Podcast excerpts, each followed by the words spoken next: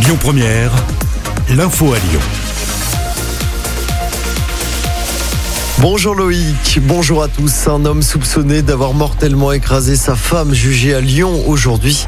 Les faits s'étaient déroulés lors de l'été 2019 à Vénissieux. Alors qu'elle se trouvait sur le parking de l'entreprise où elle travaillait, la femme avait été percutée à plusieurs reprises par le véhicule. Le suspect avait déjà commis des violences conjugales.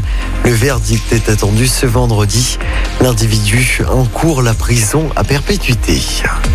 L'homme qui avait mortellement renversé Axel Dorier à Lyon sera-t-il bientôt libéré? Le suspect a en tout cas fait une demande de remise en liberté selon le progrès. Demande qui sera examinée la semaine prochaine par la Cour d'appel de Lyon. Pour rappel, l'été dernier, Axel Dorier avait été fauché puis traîné sur 800 mètres. Ça s'était passé rue de l'Anticaille dans le 5e arrondissement de Lyon. Au moment où la France retrouve enfin ses terrasses, ses ciné, ses musées, un cap encourageant franchi sur le plan sanitaire. Le nombre de patients en réanimation descend enfin en dessous de 4000. C'est une première depuis le mois de mars dernier.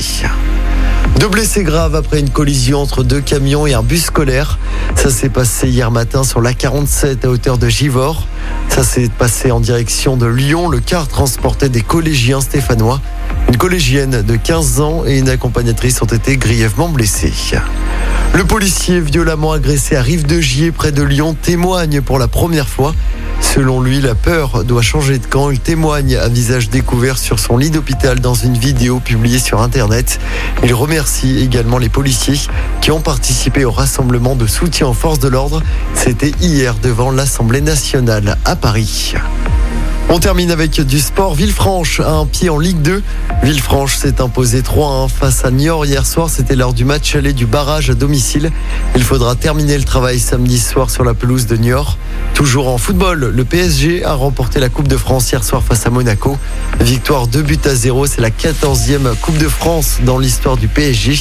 Et puis toujours en sport, en basket, l'Asvel joue contre Strasbourg devant 800 personnes à l'Astroval ce soir en championnat.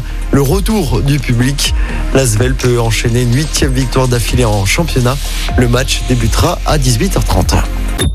Écoutez votre radio Lyon Première en direct sur l'application Lyon Première, lyonpremière.fr et bien sûr à Lyon sur 90.2 FM et en DAB+. Lyon Première